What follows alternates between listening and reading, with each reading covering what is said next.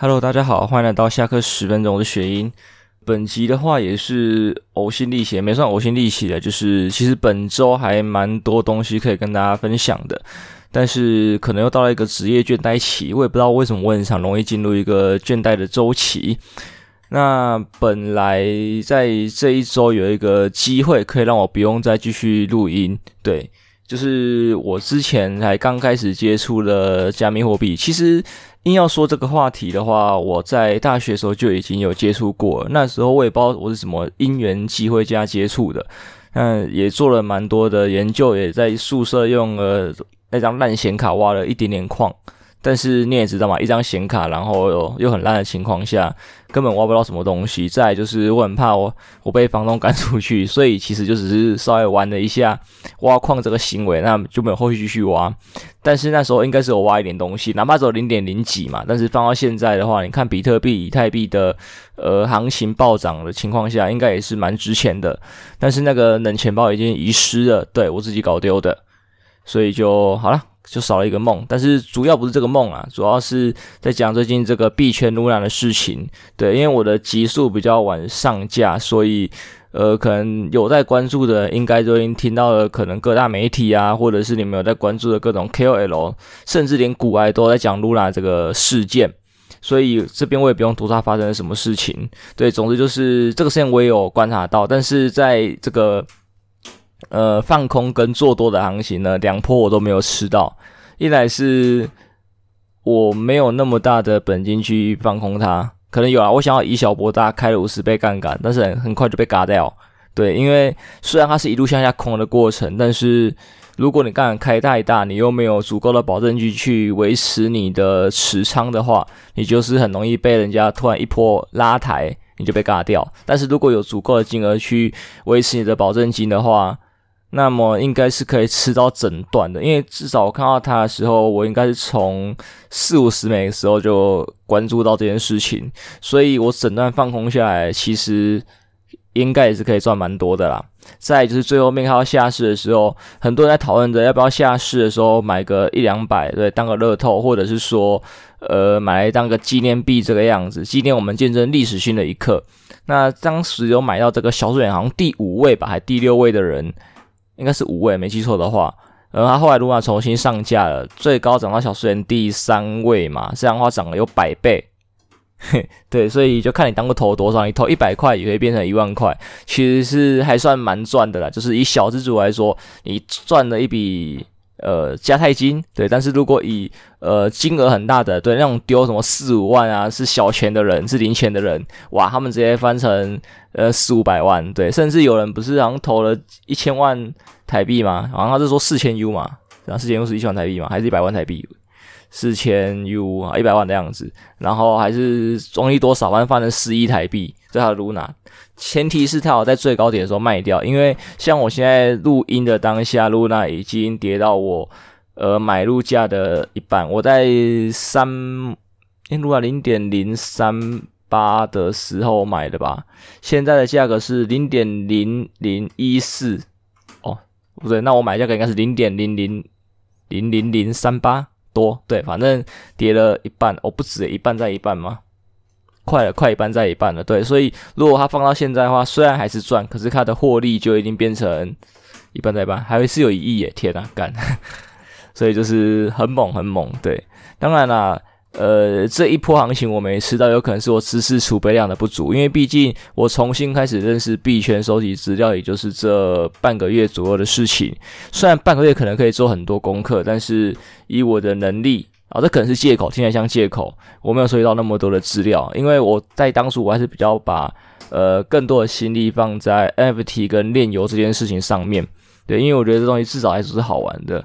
链游这边其实就可以提到我们一般玩的线上游戏的现金交易的事件，但是在这边就不会多提，还是可以提一下好了，就是。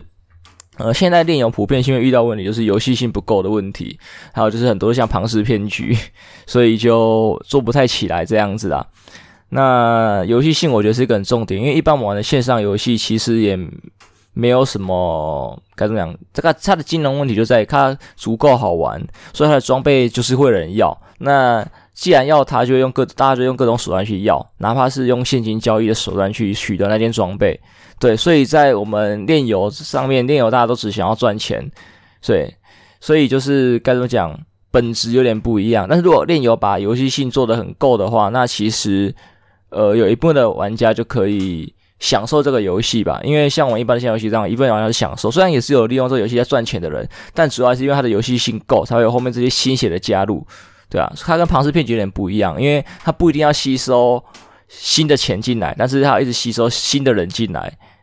对，但是这新人就有可能包含会用钱来玩游戏的人这样子，所以现在链游可能普遍不好的原因是在这里，所以导致说现在就是一个很冷淡的行情吧。NFT 冷，然后链游的行情也冷，加密货币行情也冷，股市冷，什么都冷。对，因为可能就是因为。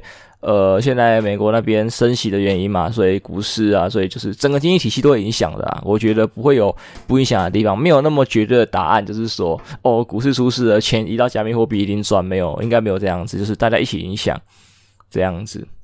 那如果这个，我觉得其实。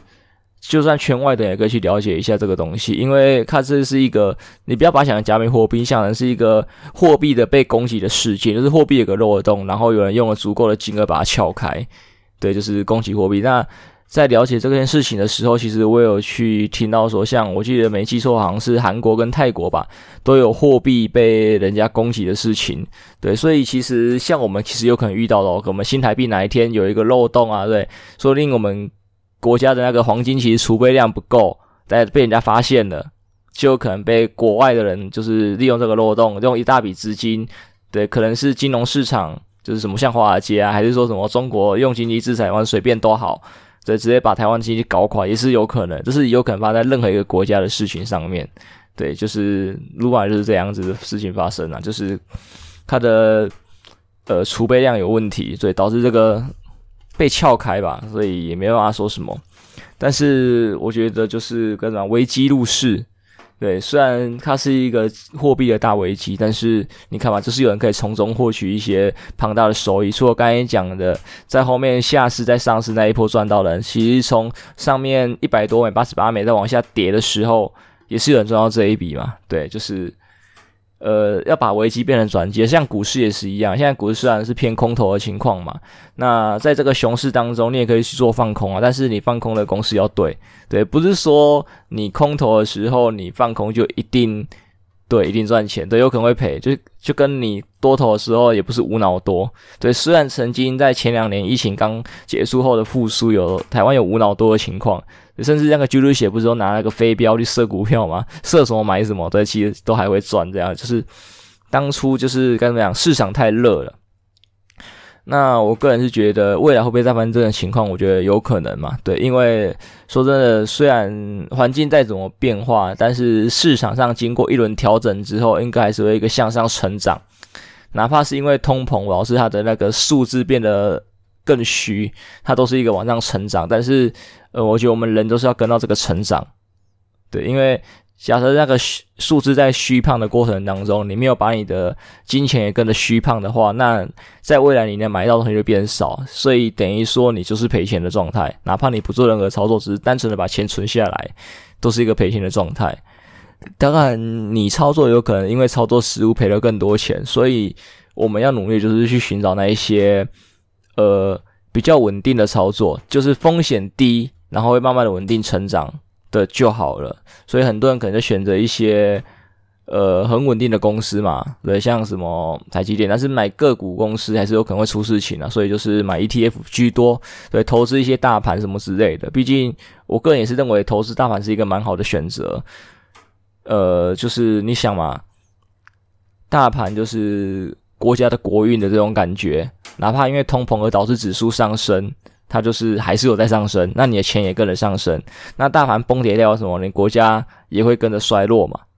所以大盘崩溃的时候，都要国家倒了，你的钱也不值钱了。不管你投资在什么地方，你都没有用，对吧？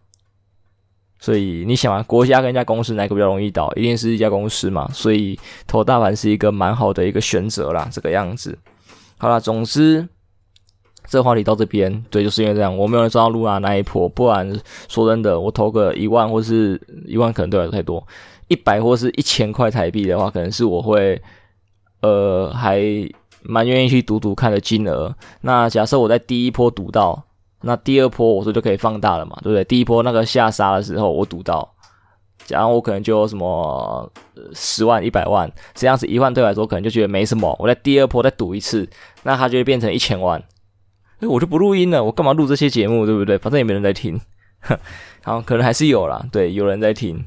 没人在听的话，就不能听到这一段了。对，有人在听的话，就会听到这一段。所以就回归现实层面吧。我们不管外面的行情怎么变化，我们还是要吃饭的。那说到吃饭呢，对，最近是一家串烧。本来我是很期待一家串烧，因为那串烧其实在我家附近的一个地方。对，这段是废话。但是蛮常经过它，但是因为一直没有机会去吃，啊，也觉得那种地方可能很可怕，因为它叫台式居酒屋。那在台湾有居酒屋这三个字的地方呢，基本上都蛮贵的。对，也有可能不是他的问题，是我们的问题。嘿，但是要自己找办法嘛。像呃，跟我朋友突然说他想约我吃烧烤，那我们决定的是串烧店的时候就找到这一家。那也看了上面的价格，对，真的不是他的问题，因为像。呃，上面的吴锅鱼好了，烤鱼的就是两三百份，但是在大家前面的集数也有看到，我去买了一条一百五十的烤吴锅鱼，对啊，所以真的不是他的问题，是我们的问题，也有可能他们包含了店租的人，所以说价格比较高，那不重要，反正就是其实综合下来，我大概在这种地方，我就预算都是花大概一千左右上下，可能是下，因为真的没有那么多钱。那我就可以吃的还算还不错这个样子。那也大概看完了菜单之后，有一些活动，像什么生颗生蚝啦，五百五五块钱一颗这样子等等之类的活动，觉得诶还不错哦。那没想到那一天就遇到了两个 trouble，第一个 trouble 是店没有开，第二个 trouble 是对我朋友记错点了。我不知道我们在讨论当下发生什么错误，就是明明在前几天讨论的时候。指出了店名，也看了同一家店的菜单，最后到集合地点的话，竟然跑错家店。对，我我不懂，明明菜单长得不太一样，店名也完全不一样，我不知道他在搞什么东西。我觉得这很可怕。总之，我们还是吃到，只是比较可惜，就是说吃到了一家之前吃过的店。那之前吃过的店就是一个很稳定的东西嘛，没有不稳定的。我觉得蛮可惜的，以前吃过觉得还算赞哦，但是这一次去吃的时候发现，诶，它没有以前想象那么优，可能是我期待感太高吧，导致它的东西降低，也有可能现在呃通膨物料在上涨的缘故，他们改了很多他们原物料的进货的东西，所以口味导致有个变化，而且很可惜就是说，呃不知道什么原因导致他们很多产品也都没有，对，有些。菜单上有的，我就问，诶，都没有卖咯，没有货哦。对，连他们那个生啤酒啊也没有货，我就呃傻笑，看就是我我来一家烧烤店，然后什么都没得吃的感觉，就是觉得很可惜。然后能吃的东西又没有很惊艳到我，我一有惊艳到我，好像只有一个猪五花肉吧，啊，真的香，剩下真的都不太行，就是可惜啦。但是对于串烧这种东西，我还是很喜欢的。如果对，有推荐的话，我还是觉得大家可以推荐给我，我有机会可以去尝试看看。那经历这个可惜的过程当中，我也没有因此而气馁嘛，所以在后来的几天，就尝试在家里自己喝酒，然后弄一点小吃，但是也没吃到太多东西，真的有点穷。对，就是大家也知道我的工作状况不是很稳定，所以我的薪水也不是，也不说薪水，就是呃，我的资金储备也不是说很稳定。那终于在最近终于快花完了，虽然我还是有去应征一些工作，目前还没有上这样子，所以就不能大肆挥霍。但是所以就是该怎么讲？对，最近这几天我都吃 seven，大家知道啦，之前网络上有梗图在流行那个每一家超商的那个。那叫什么？即期品的那个贩售时间，对，乞丐超人，对，我这几天都当乞丐超人，每一天都花不到一百块，呃，跟挣五十块，因为我早餐吃家里那些饼干，有些饼干可能要过期啊，干嘛，我就按照顺序把它吃掉。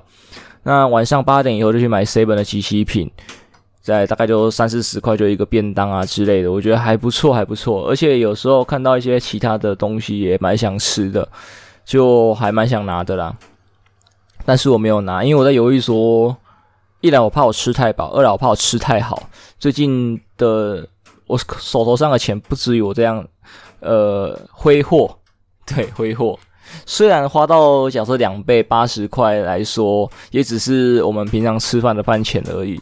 但是在现在的情况下，我觉得非常时期，所以我要吃的少一点，也不算少，只是多吃吧。对，因为平常一个人应该一份便当就要解决的。虽然 seven 的一份便当没有多饱，对，大概 seven 大概六七分，还蛮容易饿的其实。但是它的东西你也不能吃多啊。如果大家有在注意 seven 的那个营养标示的话，都会发现它的钠含量其实有点超标。微波食品好像都这个样子，这个。没有办法，没有办法。那其他的营养素的部分呢，就也还好。对，虽然看起来很少，很正常，但是包手很容易过量，或者说对身体不好吧。因为，嗯，我这里有一个非官方的。不标准的数据就是，我之前在运动减肥的时候，想说 Seven 那个都有标示，比我们去旁边买那个小吃店啊，或者是便当店的食物来的好算热量，所以我就去 Seven 买，然后记录热量不要超过这个样子。最后执行了一个月还两个月的结果是我体重还是上升，期间是有运动的哦，但是我体重还是在上升，这样就嗯，好像哪里怪怪的。当然也有可能是。我除了吃 seven 以外，我在假日的时候，我还是有可能换换口味，吃一点其他东西的影响。但是五天跟两天，两天没影响这么大吧？我不知道。而且还是有在运动的情况下，而且在近期这一两个月之前，我说我要因着牛羊店所就在努力在做运动跟饮食控制。那我载了一个记录那个热量或是营养素的 app。虽然它只是跟看看个大概，因为它不是所有的食物都可以记在上面啊。我也只是没有记在上面的食物，就会找类似的去估而已。算是很常超过一点点它的那个每日摄取的热量数，因为真的很难拿捏啦，所以会超过。啊，也是有运动，但是我的体重是稳定在控制住或是下滑的，所以我也不知道 Seven 到底发生什么事情，因为看起来就还好那个。呃，成分啊，热量都还好，但是体重其实稳定的上升，可能它的东西比较不健康吧。那我也可以同意它的不健康，因为呃私人卖的东西就是方便，它不是以健康为主打，但是又觉得我们一般路边的东西也不是以健康为主打吧，他们做的是好吃吧？真的以健康为主打的，应该是去吃那些健康餐盒的部分吧。所以当然也有可能在嘴尖上餐盒其实有可能不健康，我不知道，我是有这个想法，对，只是它看起来很健康而已，其实并没有。这个就需要有人来告诉我实际的情况是怎么样啊？但是大概就这样吧，因为我也曾经吃过没运动只吃健康餐盒，那当然体重是没有变化的，对，所以所以就就这样吧。当然啊，呃，运要减肥的话，应该是饮食跟跟运动是双管齐下最好。就我之前的减肥记录的话，其实饮食控制可以控制的最。因为像我在高中的时候瘦了十公斤左右，大概在花了半年还还几个月忘记了。我那时候是不吃早餐，午餐吃一颗苹果，因为我本来就没吃早餐习惯。那时候我很讨厌吃早餐，直到大学才开始喜欢吃早餐的。好，中午只吃一个苹果呢，然后晚上就是正常，我妈买什么煮什么我就吃什么，就这个样子。那尽量的不碰零食，不碰饮料，饮料大概控制在一个礼拜就一杯左右。啊，平常只喝水。那在求上课的途中，如果肚子饿的话，还是干嘛？我也是只喝水。就是任何肚子饿的情况下，是灌水。食物就是吃那样。那当然有可能是吃太少，因为像一份便当的热量，如果以正常来说，大概平均在六七百大卡吧。那那颗苹果可能也没什么热量，所以呃，一个学生每日摄取的热量，虽然要根据体重的人去算了，但是算一千六到两千，我觉得不过分吧。毕竟青少年时期，我们是在成长的过程，等于说我只摄取了一个人正常要的二分之一到三分之一的热量，所以不是很健康的瘦的方式啊。但那时候还有搭配运动，所以这样算起来，我应该只摄取了四分之一或五分之一的热量。我那时候有腹肌，那时候为了主要还是为了喜欢的女生跟想要 cos 小哥，就是《动物笔记》的那个张起灵。所以才去这么努力的运动练腹肌跟瘦身啊，那个照片应该是有存着，就是一个黑历史啊，黑历史不是很明显的腹肌，但是就是还是有，还是有。那现在也是在为了可能未来要去，可能当牛郎或者干嘛之类的，或者身体好看等等的，就是还是要把腹肌练回来。虽然最近因为在呃治疗我的那个腰的关系，导致有一段时间没运动了，不过应该从周三或是周五开始就会来恢复有运动的这个习惯。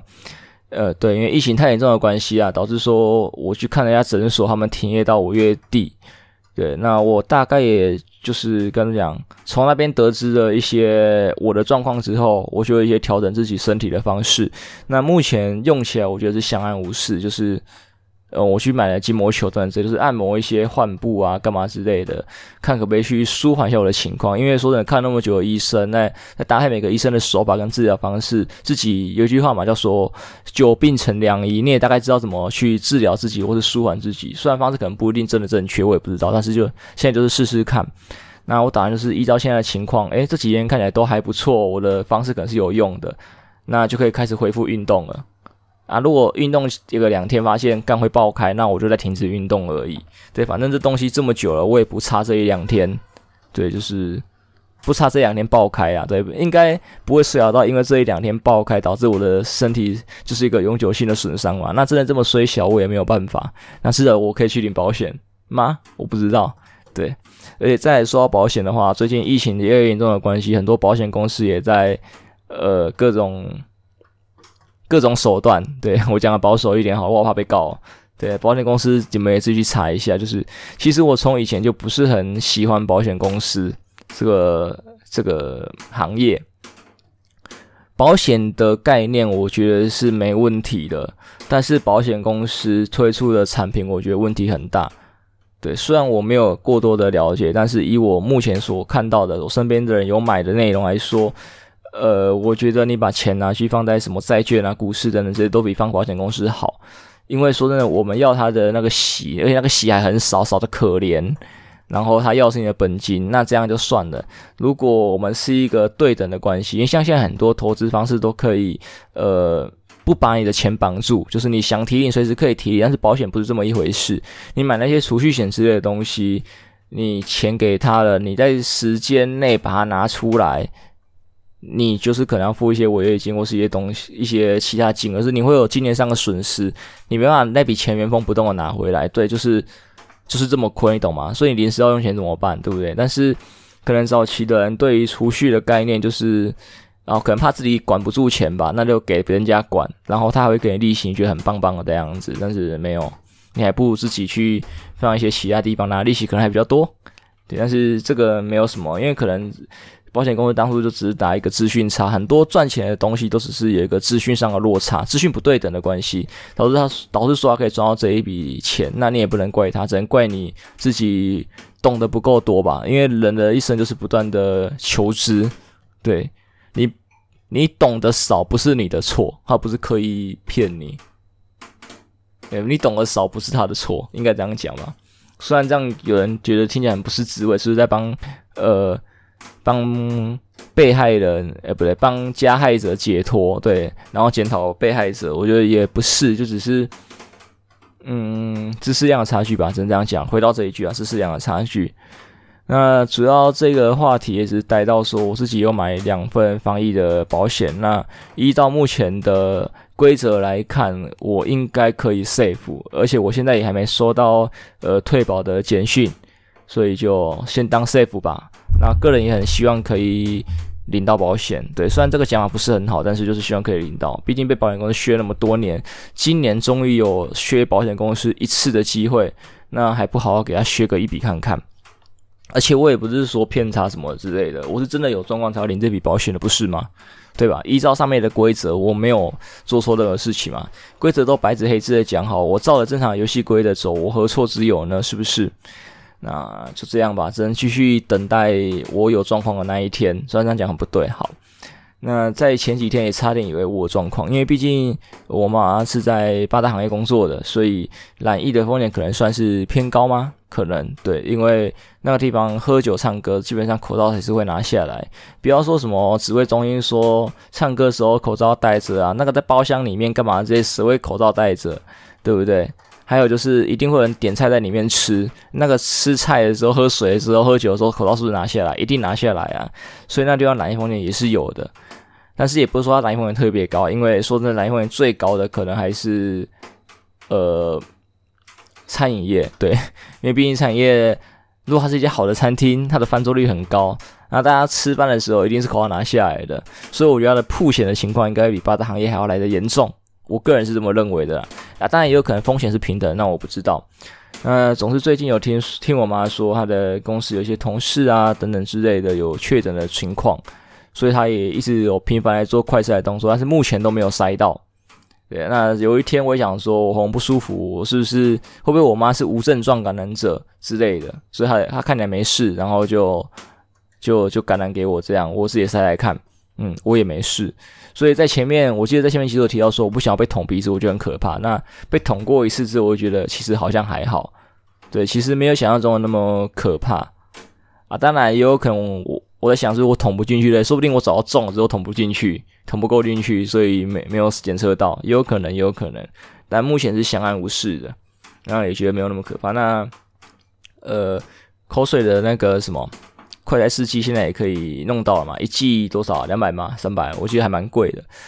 那现在政府有开放说可以民众自己进口嘛？在 PET 陈列板上蛮多资料的，就是不管是呃搓鼻子啊，还是那个唾液试剂，都有便宜的购入管道，大家可以参考看看。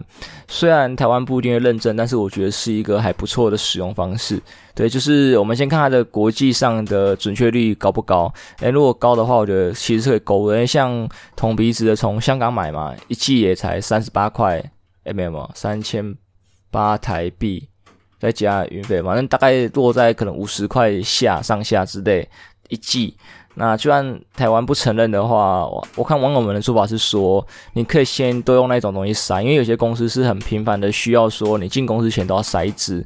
但是如果你用台湾的试剂，再加上现在实名制购买，你一定不够每天用，然后每天一百八真的太贵了，所以你可以先用香港买的，如果筛到有问题之后，再用台湾的去筛一次，然后当做证明给卫生局去看。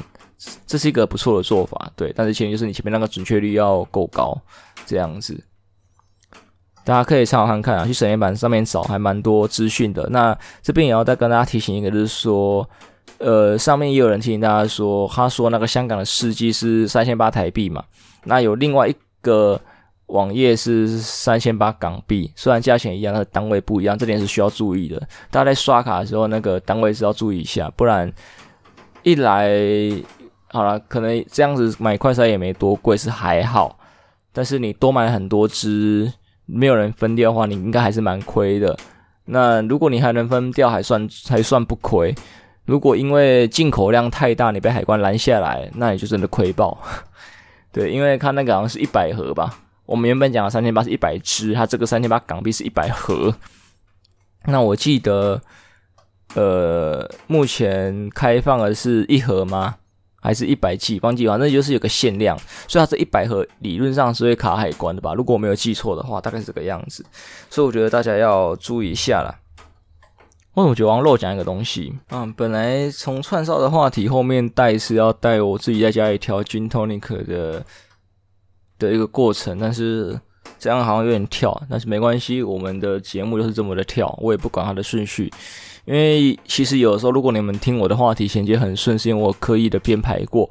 那当然也有可能是他的话题衔接刚好那么没有违和。那这一次话题真的有点太多了，所以导致我没有去排。好啦，其实我真的没有排，不是因为话题太多的缘故，也在当自己找借口。那回到 Gin Tonic 吧，这真的我觉得大家可以在家里调一下。如果你有在外面买。seven 的那个冰结之类的酒的话，那种酒的话，我觉得可以考虑自己准备琴酒跟通灵水，买个一箱放在冰箱，我觉得是还不错的。因为像我自己喝起来，Gin Tonic 其实就讲琴酒加通灵水加柠檬啊，那通灵水大概可以调两杯，当然有可能是我杯子的问题，所以就是一罐通灵水可以调两杯，喝起来就还蛮像，我记得像冰结的柠檬口味吗？或者是哪一杯的柠檬，我不知道，反正喝起来就是有点酸酸的，然后带一点呃苦味这样子。当然也有可能我调的不对，因为我也没喝过正版的 Gin Tonic，所以这个味道是真实的味道应该怎么样，我也不能跟你们肯定。对，但是我觉得喝起来像那种酒。那我们也知道去私人买冰结之类的酒还还蛮贵的，买进口的酒价格还蛮高的。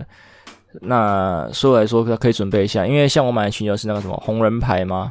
还蛮便宜的，就是最最基础款，人家刚学调酒在用的琴酒。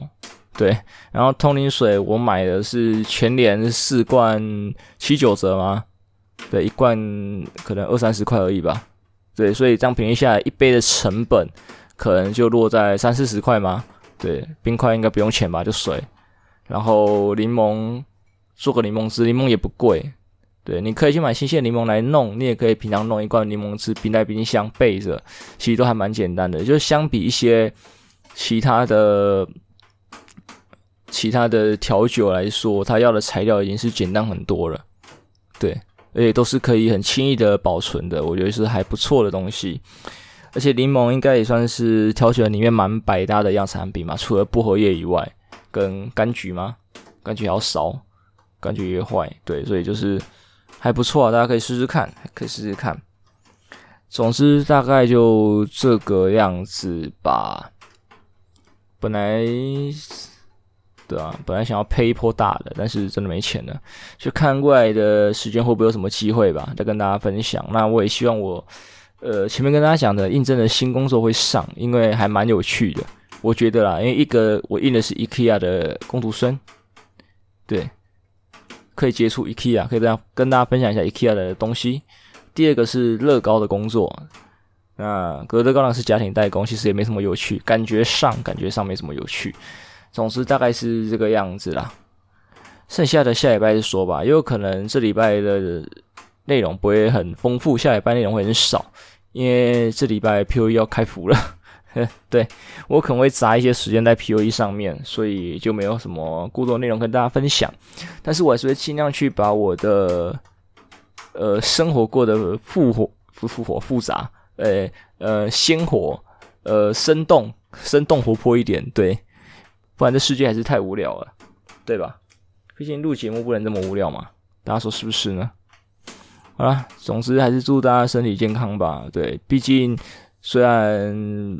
病毒的疾病的那个什么中重症几率很低，但是还是有中重症的可能性，所以最好还是不要染疫，除非你跟我一样在等着领保险，那要领不是不行，但是就是呃还是注意自身健康，对，领到要有命花，对，领到要有命花，这个是重点，好吗，各位？好，总之这样，下礼拜见，拜拜。